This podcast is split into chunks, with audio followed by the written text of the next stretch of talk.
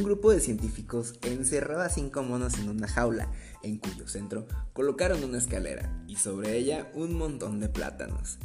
Cuando uno de los monos subía la escalera para agarrar los plátanos, los científicos lanzaban un chorro de agua fría sobre los que se quedaban en el suelo. Pasando algún tiempo, los monos aprendieron la relación entre la escalera y el agua, de modo que cuando un mono iba a subir la escalera, los otros monos lo molían a golpes. Después de haberse repetido varias veces la experiencia, ningún mono osaba subir la escalera, a pesar de la tentación de los plátanos. Entonces, los científicos sustituyeron a uno de los monos por otro nuevo. Lo primero que hizo el mono novato, nada más de ver los plátanos, fue subir a la escalera. Los otros rápidamente lo bajaron y lo molieron a golpes antes de que saliera el agua fría sobre de ellos. Después de algunas palizas, el nuevo integrante del grupo nunca más subió por la escalera. Un segundo mono fue sustituido y ocurrió lo mismo con el que entró en su lugar. El primer sustituido participó con especial entusiasmo en la paliza al nuevo.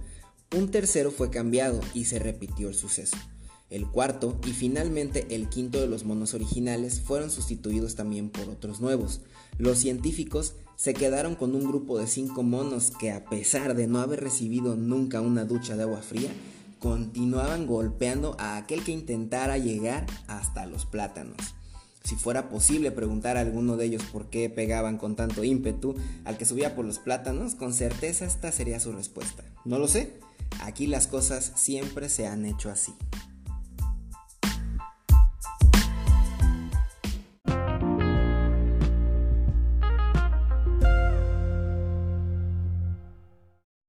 Queridos quetosos, sean ustedes bienvenidos a un episodio más de su podcast Soy Keto MX. En Soy Keto MX nuestra misión es darte las armas básicas para que puedas transformar tu salud.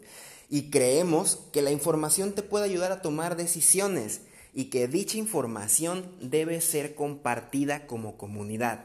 Y es que todo lo que hoy se sabe ha cambiado y el problema es que hay enfermos en todas las casas la población es víctima de una avalancha de enfermedades crónico-degenerativas, obesidad, enfermedades cardíacas, cáncer, diabetes, Alzheimer, colitis, tiroiditis, todas las itis, osteoporosis y la resistencia a la insulina juega un papel fundamental en estas enfermedades.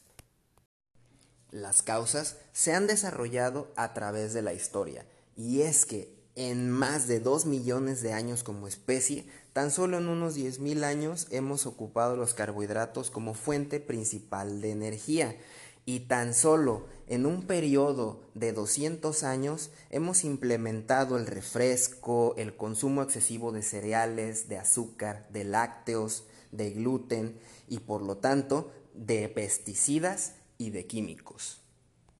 Y me podrás decir, son baratos, saben bien, pero la verdad es que no los necesitas. Esto precisamente ha creado en ti una dependencia, una adicción al azúcar. Date cuenta, date cuenta tu diálogo interno cuando comes dulce. ¿Qué es lo que te dices antes de un gustito? ¿Cómo te sientes después de comértelo? ¿De qué manera vives el hambre? ¿Cómo sientes el hambre?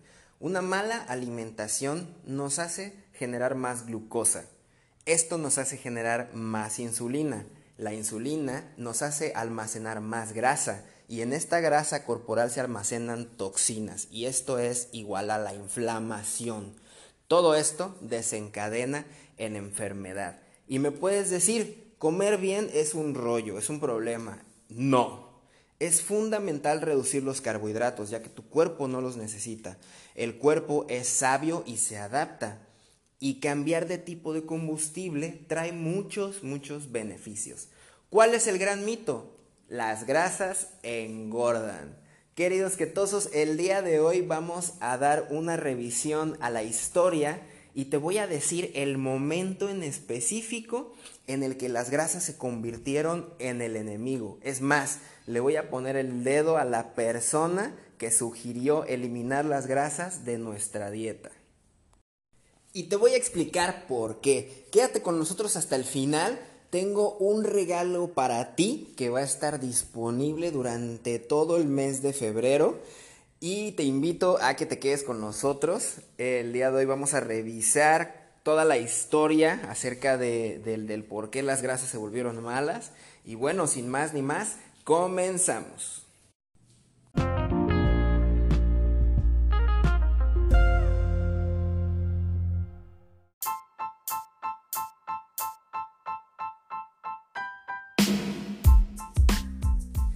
Principios de los años 1800 todo el mundo consumía local, todo era orgánico y todo provenía de las granjas. Sin embargo, dos inventos del hombre cambiaron la industria de la alimentación para siempre. El primero fue la llegada del ferrocarril, lo cual logró hacer que los alimentos recorrieran largas distancias, despertando la curiosidad en el hombre de añadir conservadores para que pudieran aguantar esos largos recorridos y el segundo fue la implementación del sistema eléctrico, lo cual casi saca del mercado al aceite de algodón, el cual era considerado combustible hasta ese entonces. Esto obligó a las compañías a tratar químicamente su producto de manera en que se volviera comestible para el humano. Entonces, lo que en 1860 era un desecho considerado como basura, pasó a ser fertilizante en 1870. Para 1880 ya era alimento para ganado y en 1890 lograron volverlo comida para humano. En 1898 Kellogg's lanzó sus famosos cornflakes, pero no fue hasta 1907 que en Alemania la compañía P&G desarrolló la tecnología de conservadores por medio de los aceites hidrogenados. Es así que el mundo ve nacer a los alimentos procesados, los culpables de que hoy en día existan tantas, tantísimas enfermedades crónico-degenerativas. Para 1910, las industrias de alimentos procesados deciden sacar del mercado a la manteca de cerdo, grasa natural, e introducir lo que ellos llamaban la grasa ideal, pura y vegetal, el aceite de semilla de algodón hidrogenado. De esta manera, empezamos a hacer la transición y el cambio de una grasa natural, que es la manteca de cerdo, a un producto 100% químico. Para 1950 los alimentos procesados ya tenían más de 800 aditivos. Las quejas de los consumidores eran tantas por síntomas y enfermedades que el mundo vio nacer nuevas legislaciones y nuevas regulaciones e incluso dependencias como la FDA que se dedican a checar todos los productos y químicos que traen los alimentos procesados. A pesar de que los fabricantes insistían que sus aceites eran saludables, se experimenta un aumento masivo de la enfermedad cardíaca. En 1951, el fisiólogo americano Ansel Keys decide investigar las causas de la enfermedad cardíaca y hace un viaje a Europa debido al índice bajo de enfermedad cardiovascular. Hemos de considerar que era una Europa recuperándose. Aún muchos años después de estar en guerra había condiciones de hambre. Y este señor Ansel Keys decide estudiar países en donde aún existía una menor cantidad de alimento per cápita. Eh, decide estudiar una Italia recuperándose, es donde se da cuenta que estas personas que tienen bajo índice de enfermedad cardiovascular comen fruta, comen pasta y comen poca carne.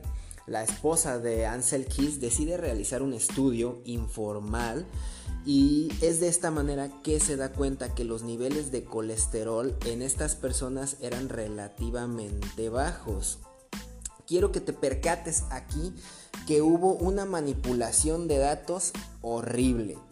Su evidencia se basaba en que en Estados Unidos comía muchas grasas e incluye países como Italia, como Japón, donde no se comen grasas, omitiendo detalles importantísimos como que el consumo de azúcar en Estados Unidos es súper elevado y por ejemplo en países en Japón, en países como Italia, el consumo de azúcar es muy muy bajo y omite referencias como Francia, en donde comen demasiada grasa saturada y las tasas de muerte son relativamente bajas. De esta manera, Ansel Keys convence a todo el mundo de reducir las grasas en la alimentación. De esta manera le echa la culpa a las grasas de las enfermedades eh, cardiovasculares y Ansel Keys propone la dieta mediterránea, tal cual la conocemos hoy en día eh, desayunar fruta, comer con pan, ensaladas y reducir las cantidades y omitir las grasas en su totalidad.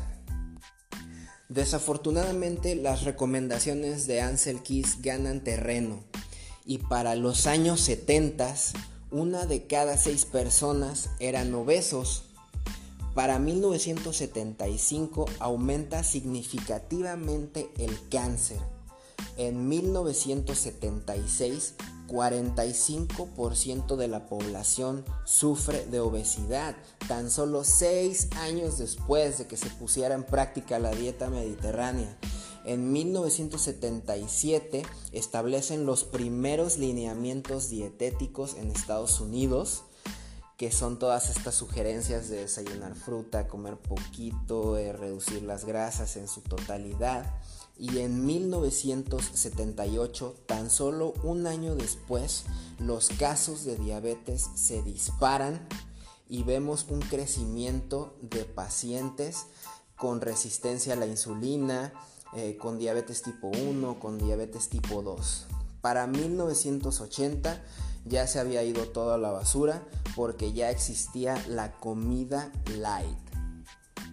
De esta manera es como poco a poco eh, las grasas en general van siendo demonizadas y cada vez más existen enfermedades crónico-degenerativas. Si te das cuenta, todo esto partió cuando quitamos las grasas de, de nuestro consumo. Quiero que te des cuenta cómo de 1800 a 1900 las industrias nos impusieron las grasas trans y de esta manera se elevaron tanto las tasas de enfermedades crónico-degenerativas. Esto te lo estoy diciendo porque hoy en día yo platico con muchas personas que me dicen, ay, llevamos mil años comiendo pan y de repente una generación es alérgica al gluten. Quiero que te des cuenta cómo nos tomó 100 años desarrollar todas estas enfermedades a partir del surgimiento de las grasas trans y de las grasas hidrogenadas. Eh, es muy normal que de 1900 al año 2000 apenas estén surgiendo las patologías y las enfermedades causadas por el gluten y por todos los pesticidas que necesitan poner en las cosechas para hacer una producción masiva.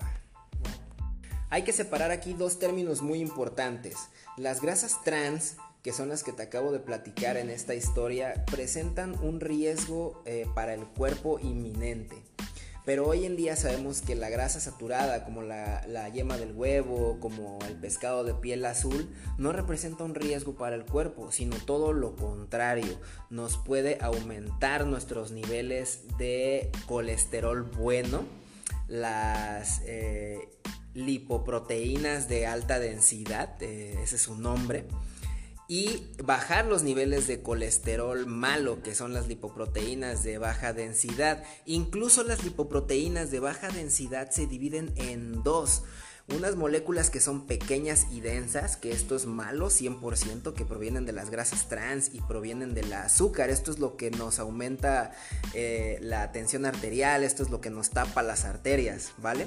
Pero también tiene otras moléculas que son grandes y esponjosas. Esto proviene de la grasa saturada y esto tiene el poder de convertir las moléculas pequeñas y densas en grandes y esponjosas.